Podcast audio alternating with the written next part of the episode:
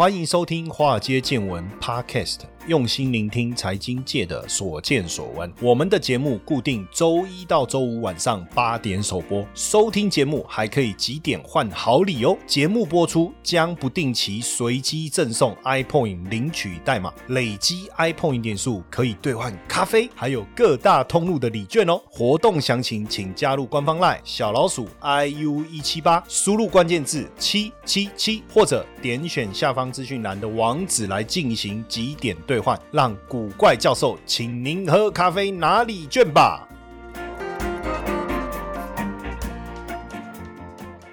大家好，欢迎收听华尔街见闻 Podcast，我是古怪教授谢承彦。今天一开始先来跟大家聊一下联准会的一个会议的一个决策的结果哈。三月份的这个利率会议啊，就是美国联准会哈 FED 啊，它的联邦公开市场委员会联准会 FED，那联邦公开市场委员会是 FOMC 哈。这个三月份的利率会议的结果是维。持基准利率在零到零点二五是不变，那每个月的购债规模一千两百亿美金，包含美国公债跟不动产抵押贷款证券哦，这个部分也没有变。当然，这里面有几个重点哈，也就是说，拜登呢通过一点九兆的这个财政刺激方案呢，确实能够延续美国经济的扩张的力道。那 FOMC 呢在声明中表示啊，这个经济活动跟就业指标都有好转。那受疫情影响。最严重的行业呢，还是有点疲弱，所以通膨率呢，应该还是会维持在百分之二。以下，但不过呢，今年整体的经济增长率，美国的 GDP 呢有机会成长六点五帕哈，在明年之后才会降温哦，但是也比之前的预测呢会好很多哦。之前预测明年开始可能降到四点二，但是应该会比这个更好。那今年的失业率也会从六点二降到四点五哈，那再到了二零二三年可能可以再降到三点五哈。那通膨率呢的上升不过是一个短暂的一个现象，通膨。率的指标呢，在今年呢升到二点四以后啊，明年应该会降到百分之二。那核心通膨今年会碰到二点二，但是明年应该还是会掉到二以下啊。所以通膨的部分不是一个很大的问题，所以在二零二三年底之前不会升息。不过呢，十八个 FOMC。的成员当中有四个是预期说，呃，明年底会升息，有七个认为这个二零二三年至少会升息一次。嗯，基本上呢，未来美国通膨率跟这个就业率呢，应该还是会上扬哈，但是也不能因此而确保联准会会提早升息哦。那大家本来认为会做的这个扭转操作啊，扭转操作的英文叫做 Operation Twist 哈。什么叫扭转操作？扭转操作就是卖。出短期债券。那卖出短期债券就会刺激短债的殖利率上扬，买入长期债券哦。那买入长期债券呢，就会导致长期债券的殖利率往下哦。那这样还是能够让美债的殖利率呢平滑，但是不会变成负的殖利率曲线哦。本来预期啦，就是说市场认为说，哎，殖利率升高的情况下，呃，联总会会不会去做这件事哈？不过并没有特别宣布哈，并没有特别宣布，但是呢，呃，却宣布了这个 SL L R 的一个政策哈。SLR 的政策，也就是这个 SLR 的政策呢，在三月底到期后就不再继续哈。这个 SLR 呢是原文的名字是叫补充杠杆率哈。那这个部分呢的决定也是希望说，银行的资金能够等于是未来会被迫大型银行，像美国银行也好，摩根大通、花旗这一类的大型银行会被迫减持美债。当然，减持美债，美债的压力价格下。跌的压力会更大哦，那殖率上升的威力也会更强哦，所以最近为什么美十年期美债的值率会大幅度的一个上升哦？那我们也带大家来了解一下哈，什么叫 SLR 哈？那当然这个 SLR 呢是联总会对商业银行资本市足率的一个指标哈，在金融危机之后呢，美国联总会修改了 SLR 的相关规定哦，对美国大型银行的额外的杠杆哦加以限。制哦，主要是要防范银行的系统风险。但是呢，在去年四月一号，因为疫情的关系啊，所以联总会实施将美国国债还有存放在美国联总会的资产从 SLR 的指标扣除的豁免条款。那这样的一个豁免条款在三月三十一号到期，所以呢，如果没有顺利延期，当然美国大型银行就必须要补充一级资本，或是减少其他这个类型的风险资产，例如美债或者是信贷。一个就是把放出去的信贷收回来，一个是抛售手上的一个美债，才能符合这个 SLR 到期以后的资本市足率的要求。OK，要不然就补充它的一级资本，一级资本就股权啊这一类的哈。但基本上呢，当然一定会产生一些影响。所以 SLR 这个豁免条款到期，当然会产生什么样的影响呢？美国银行业呢持有国债的意愿会显著降低。这个部分，再来二到五年期、六到十年期国债的抛售的压力会进一步扩大，所以十年期公债殖利率上升的速度会更快。那放空国债可能会成为市场的主流，这个要特别注意一下。那银行存放在美国联总会的准备金下降的情况下，会导致资产结构的调整。那美国大型银行 SLR 的监管成本也会显著的一个提升。那这样的一个影响也表示联总会开始收紧市场的一个流动资金了哈。当然更。重要的是，在联总会的会议当中啊，宣布维持零利率要到二零二三年哦，也特别强调说，通膨的升温只是一个短期的现象。这样的现象呢，也让美国十年期公债的殖利率大幅度的一个上升哦。那不同的看法出现了哈，像诺贝尔经济学奖的得主克鲁曼哦，克鲁曼也认为说，这个通膨的威胁不会失控哦，不会失控。那克鲁曼接受访问的时候是说，美国不至于重演一九七零年到一一九八零年代当时通膨失控这样的一个状态了，因为联准会其实还有一些工具可以来抑制、压抑这个物价上涨的压力，也不太可能像一九七零年代那样，反正不负什么责任就一直宽松、一直宽松哦，然后石油危机哈不负责任的政策哈，导致了整个市场的一个大幅度的一个走弱的一个结果哈。那当然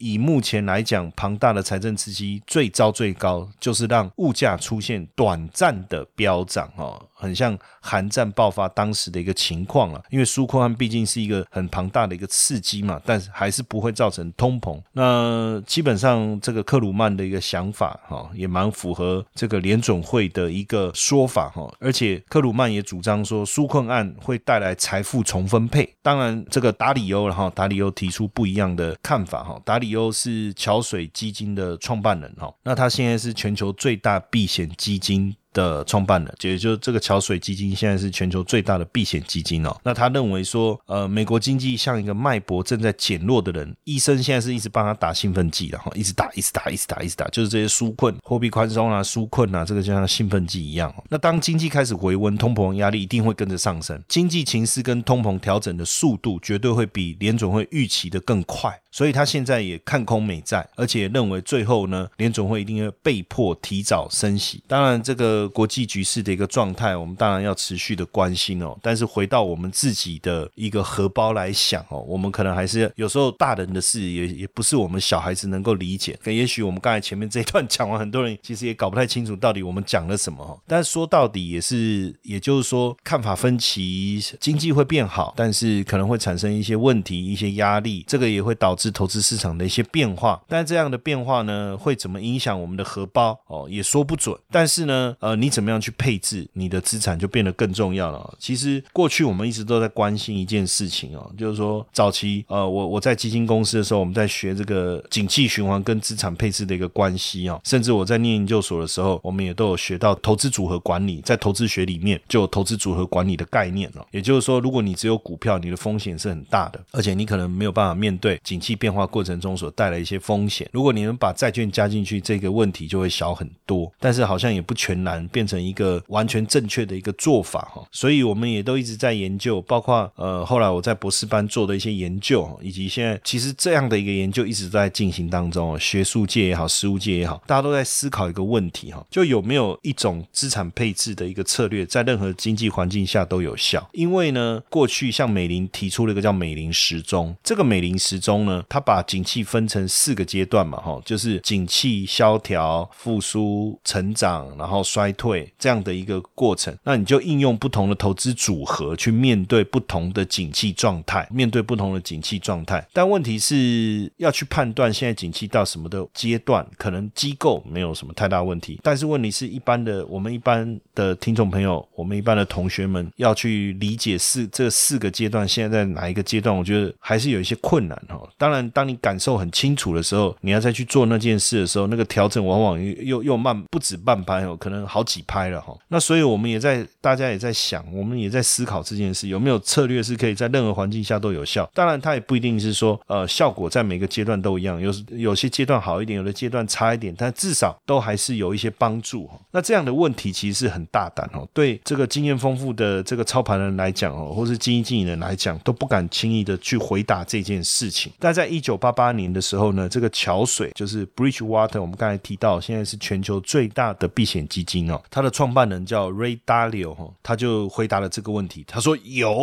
啊。那在这种情况下，就两种可能，一个是 Talk p a k y 啊，欧北部欧北共。对不对？你为了招募你资金哦，你什么话都可以乱讲。那另外一个是真的，他做得到，是不是？呃，那他的说法是，你要做的是配置风险，而不是配置资金。这句话其实是一个很高的学问哦。讲白话好像很好理解，可是实际上操作的过程中，它后面有很多的大道理哈。也就是说，不管你在经济周期哪个阶段，不管利率是高还是低，通货膨胀是高还是低，你要采用叫做风险评价策略，英文叫做 risk。cup Parity 哈，你就能有效的控制风险，帮助你的资产平稳度过每个周期。但问题是什么叫风险评价策略？那我们就要先讲一下最早最原始的传统的资产配置。传统的资产配置怎么做呢？就是所谓的六十四十，六十的资金放在股票，四十放在债券，这是我们过去在做的哈。但实际上风险评价否定了这样的一个做法。为什么呢？虽然说因为股票的资金配六十，我已经大幅度下降了，对不对？我增加了百百分之四十的债券，可是实际上你这样的一个投资组合呢，因为股票的风险相对债券来讲高二到三倍，所以实际上你的股票的风险还是占了整个投资组合的百分之九十，也就是当你。真的遇到了极端的风险事件的时候，你这个投资组合其实没有很好的抵御能力。那过去很长的时间呢，因为这样的一个组合，六十四十的组合跟单一股票的这个相关性其实还是相当相当的高的哈。所以在市场发生风险的时候，你的这种六四啊，就是六成股票四成债券的投资组合，其实根本会被你股票资产的下跌严重的拖累，你的债券也起不到分散风险的。一个作用，因为我们担心的倒不是偶尔的下跌，我们真正担心的是所谓的黑天鹅来临的时候，也就是尾部风险。什么叫尾部风险？就平常不出现，一出现就很大条的那一种哈。那或者是你可以讲最大的回撤尾部风险，就例如一九九七年亚洲金融风暴、两千年科技泡沫化、二零零八年的这个全球的金融海啸，或者是二零一一年的欧债危机，或是二零一五年的。入股的大修正，那这都属于所谓的黑天鹅，都是。所谓的尾部风险，但问题要怎么样做才能真正做到真正的风险分散哦？实际上，简单来讲哦，风险评价就是在你的投资组合当中，对各类的资产，股票啊、债券啊，甚至不止股票、债券哦，你再加进来的资产要做风险比例的一个配置哈，风险比例的配置。那举个例子来讲，也就是说，假设我的资产里面只有股票跟债券，那我应该要让股票跟债券所可能产生的风险占我投资组合应。应该要各一半哦，各一半。那各一半这样是什么意思哈？各一半是什么意思？也就是说，当风险还没发生的时候，实际上我们就理解股票跟债券会给我带来的风险，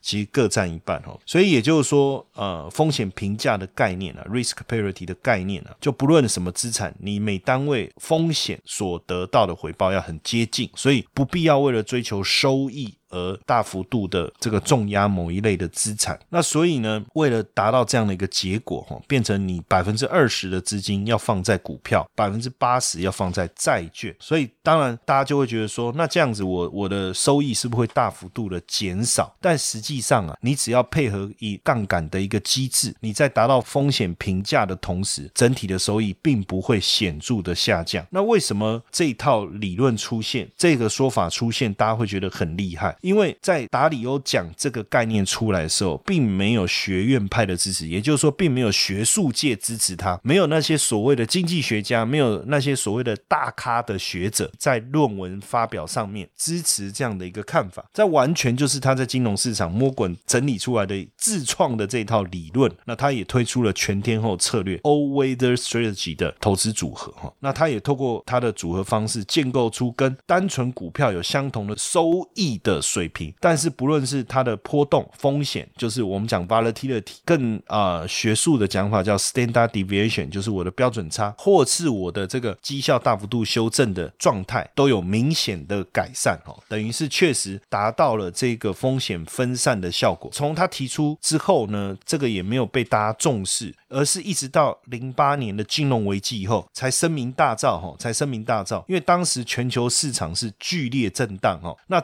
你怎么分散你的资产配置，其实都没有办法达到风险分散的效果，都是大跌的，都很惨就对了。但是呢，达里欧的全天候策略却顶住了这次的危机哦，顶住了这次危机。而且如果我们去看它长期的一个绩效，会发现说，如果是我单纯的去投资全球的股市的 ETF 好了，它的这个增长。曲线啊，变化是很大的。就单纯的投资全球股市嘛，因为我把全球的股市都纳进来，我不是应该风险就分散了吗？但是实际上你会发现哦，全球股市在跌的时候，大家一起跌；涨的时候也有也是一起涨。当然有时候会有时候这里涨那里涨，有时候那里跌这里跌。但是危机来的的时候，风暴来的时候是打开窿的，打开窿撩紧。所以呢，它的净值的增长曲线没有那么平滑。可是呢，这个全天候策略投资组合的增长曲线平滑很。多，这个很重要哦。对于保守又想资产稳健成长的粉丝们，使用零死角 ETF 增长术，可以帮助大家在任何刮风风下雨的情况下，资产都能获得完善的保护。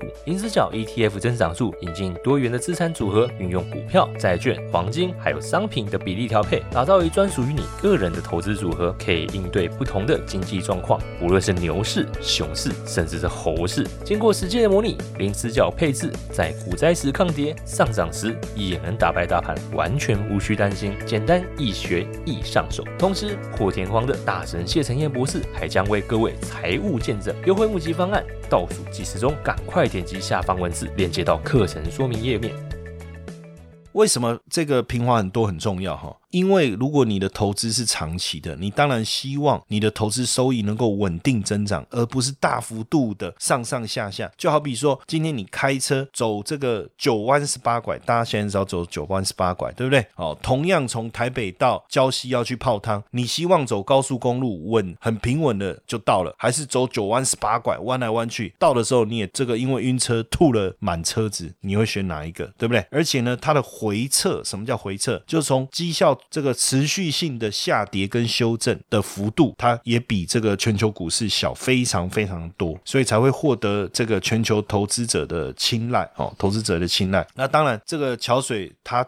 提供的一个结果，大家也会觉得说，好，到底是真的假的？所以很多人也开始去做这个实测嘛，哦，就是说，比如说把这个呃 S M P 五百跟这个美国十年期公债，把它做一个实际上的一个回测的一个操作，那跟传统的六十四十还有这个杠杆风险平衡的思维，哦，来做一个这个比较。好，那比较的结果是怎么样呢？那我们参考这个资料啊，它是一九二八年到二零一七年。当然，如果各位有兴趣啊，你可以做更长的一个绩效的整理。哈，那 S M P 五百呢，它的年化报酬率是九点六九。那六十四十就六十股票四十的债券跟这个风险评价的一个模式，哈，就是我把股票跟债券的风险呢各一半，哈，各做到一半。那在这样的情况下呢，它的报酬率是八点三，六十四十也是八点三。就是，也就是说，六十四十是大家在做的投资组合，它的报酬是八点三。那我就让我的风险评价的投资组合的收益率也做到八点三。好，那波动呢？S M P 五百呢是接近十九帕，那六十四十的波动率呢是十一点九五，就标准差了 （standard deviation）。但是这个风险评价的投资组合就降到八点八喽。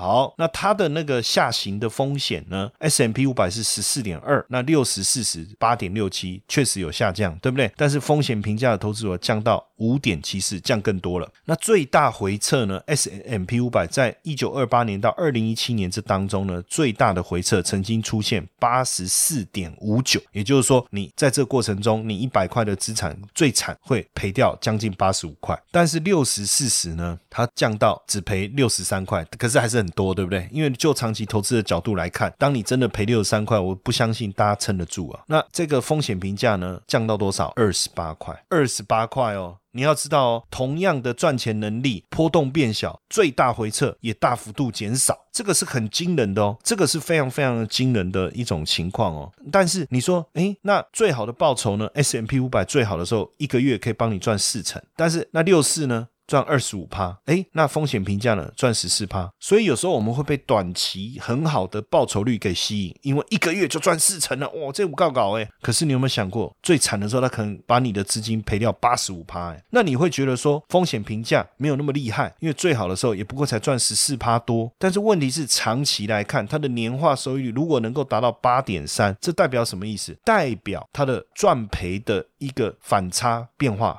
很小，很稳定，所以重点不是说哦，我最好的时候赚多少，你要去思考最惨的时候你会赔多少，甚至你要去想一件事情，他帮你赚钱的能力是长期稳定，还是时好时坏、大起大落？如果就长期投资的角度来看，如果没有人能够躲过那那个最坏的情况的时候，我们是不是应该期望的事情是什么？最坏的情况不要太差，最好的情况可能不是很理想，但是它能够稳健成长。我我觉得这这个才是一个很重要的。投资组合啊。其实讲到这个，我就忍不住想到我我我小时候啊，在我念小学的时候啊，因为我是一个很调皮的学生哦，反正学校就是班上有什么状况哦，那种往往都是我带头去惹出来的。但是呢，我的成绩又很好，也就是说我是那种很少没办法不考满分的那种学生。但是呢，可能因为我要考满分太容易了，所以我在上课的时候呢，又不是很专心哦，常常就是也会恶作剧啊，或去闹闹同学还是什么之类。那结果有一次呢，我的这个。小学老师呢，就把我叫到跟前。那因为那一次呢，我因为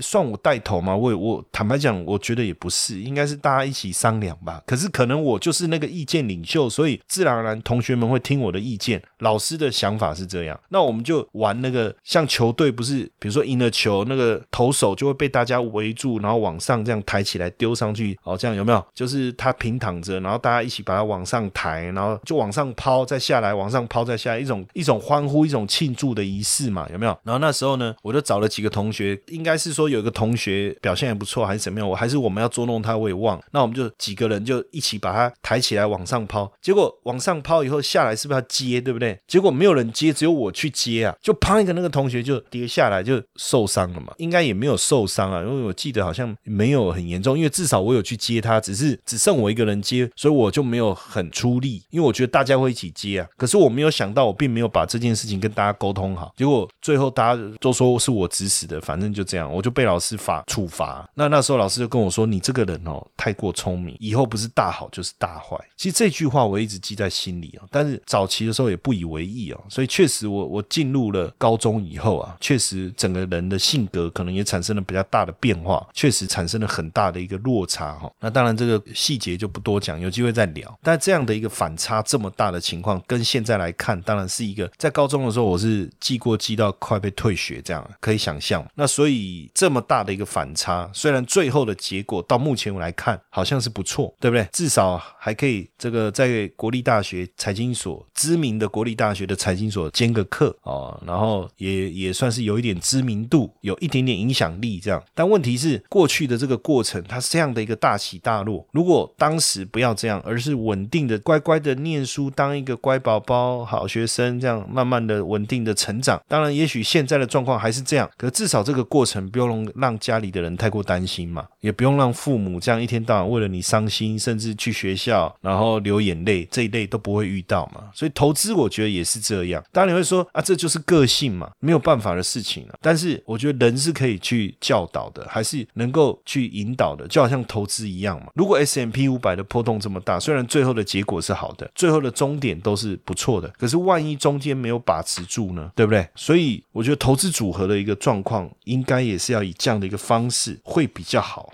会比较好。因为大部分人都没有办法承受太大的波动，但是呢，都希望稳定的收益，所以这样的一个投资组合确实能够达到这样的一个成果，而且这个中间也不用付出太多的心力哦，看盘啦、操作啦、看财报啦、做任何的学习，因为你要做的不过就是 ETF 的组合而已啊，而且这样的组合我们要做到，是不是会不会很困难？其实并不会，会不会很困难？其实并不会哦。那当然，这样的一个方式呢，呃，我也把一些简单的概念呢整理成一个懒人包哦，整理成一个简单的懒人包。所以，如果你因为上次有同学在我们的这个脸书留言呐，说啊，老师，我是一个投资新手，有没有什么样的课程适合我？那我觉得说，其实学股票就已经不是一个投资新手要做的事情，因为要学好股票的投资，它是一个很大的工程。你不只要学技术分析，你要学股票的选择，你要学财务报表。你甚至要去了解产业，你要懂得总体经济的变化。所以，如果股票的投资是那么容易学习的事情，那为什么我们要把钱交给基金经理人？那基金经理人为什么还要到国外常春藤名校去念一个 MBA，一年要花？一两百万，那就不用做这些事情了嘛？那也学校也不用有财经所了嘛？也不用有那么多课程嘛？投资学、财务管理、财务报表分析都不用了嘛？甚至也不用有什么产业经济学这些课程都不用开了。为什么？因为如果股票投资是一件那么简单的事情，对不对？所以其实上股票的投资，我压根讲根本就不适合一般的年轻人、一般的小白，或是你初入股市的人、刚开始进入股市的人，因为它根本就是一件很难的事。那更不用讲期货，甚至讲选择权这。一类的事情，那根本就是天方夜谭。但是回过头来讲，那我们怎么做投资？其实 ETF 就是一个很简单的概念。我 ETF 什么叫台湾五十？就买五十只股票啊。那买哪五十只关你屁事啊？你知道他买哪五十只，或不知道买五十只？对不起，我刚才表达有点失态，应该是说你知不知道不重要，不是关你屁事。我买了零零五零，我不能知道是哪五十只吗？你讲话怎么可以这样子呢？啊，对不起，我说抱歉，不是说关你屁事，而是应该说，应该是说这五十只是。拿五十只，你你要知道没有错，但是你是不是真的那么懂？其实不是那么重要，因为它就全台湾最大的那五十只股票嘛，对不对？难道你不知道谁是台积电，谁是中华电信吗？你不知道谁是台湾大哥大吗？你不知道谁是台硕吗？你不懂的台硕四宝，台硕总该知道吧？哦，知道知道，但是你可以不用知道它的财务报表，你可以不用看懂它的毛利率、营业利率，对不对？EPS、业内、业外这些这些问题，你可以不用知道，你可以不用去懂得什么叫五纳米、三纳米。二纳米，什么叫 EUV？什么叫极紫外光？你可以不知道，因为你不过就是投资个 ETF 嘛，搞得那么复杂干嘛？对不对？那当然，你包括就是说，哎，那我我我要投资债券，那你要需要知道债券的平等哦，什么 Triple A、Double A、Single A 吗？好像也不尽然。到底什么叫高收益债？什么简单理解就可以了，对不对？那所以，如果我能够把我的资产做这样的一个组合，就能达到很好的收益、很稳定的收益效果。那我是不是可以专心去做我自己的事情？因为我们真。真正有我们自己的本业嘛？我们有我们自己的专长嘛？那如果为了个投资，我要投入的时间比我本业还多，比我原本的专长还多，那请问一下，投资到底是？要帮助我去累积我的资产，还是另外一份工作？投资，诶，投资不是应该是一个资金的管理吗？不是应该一个理财的行为吗？如果搞到后面我要搞得跟这个经济技能一样专业的时候，那我干脆去应征经济技能不就好了吗？对不对？所以一个很简单的一个想法，反而我觉得 ETF 的投资是非常适合我们一般的投资人，尤其是刚入门的，尤其是所谓的这个小白也好，门外汉也好。当然，除非你的野心比较。大，你想要在很短的时间之内靠着投资赚大钱，那个我没话讲。但如果你的目标很简单，我要帮我小孩子存这个教育金，但我有我自己的工作，我是一个工程师，我是一个家庭主妇，我的目的很简单，家里多余的钱我要先存，我要存下来，我要帮助我儿子小孩子存教育金，我家里的钱我要。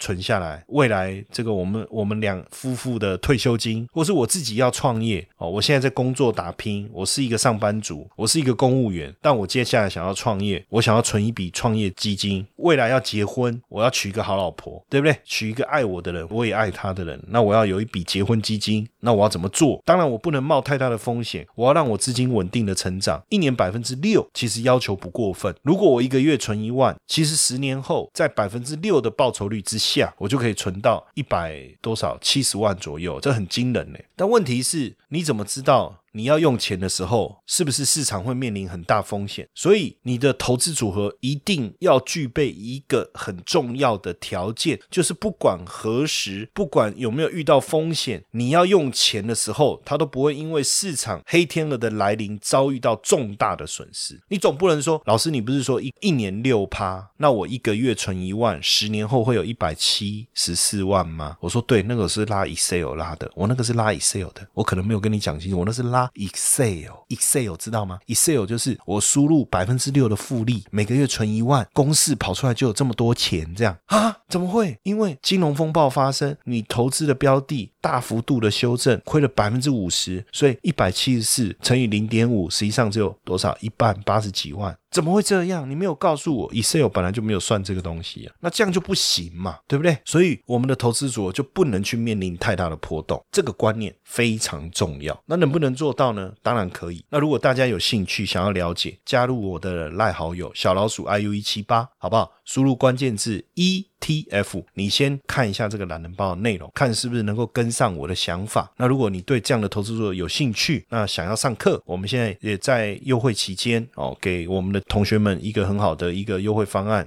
零死角 ETF 增长数，零死角 ETF 增长数，OK，限时优惠，你也可以到这个网站去看一下。这个方案的内容、课程的规划跟设计，那是不是你有符合你的需求？那基本上 ETF 不需要你花时间去盯盘，不需要你学太多的技术分析，不需要你学财务报表。重要的是搞清楚这个观念哦。那未来这个一段时间，简单的做一个再平衡的调整，你就能够达到你预期的资金增长的目标。你要百分之六，还是你要百分之十五，你都可以自己去做你的资产的组合的调整，自然而然就能达到你的结婚需求。创业需求、小朋友的教育基金，还有两口子的退休金都不是问题，好不好？那想要索取懒人包，记得到我的官方 LINE 哈，输入关键字 ETF，好不好？那谢谢大家今天的收听啊，希望今天内容对大家有帮助。晚安。嘿，各位铁粉们，如果喜欢华尔街见闻，请大家多多按下分享键，让更多人能听到我们用心制作的节目。你们的一个小动作，是支持我们节目持续下去的原动力哦，快去分享吧。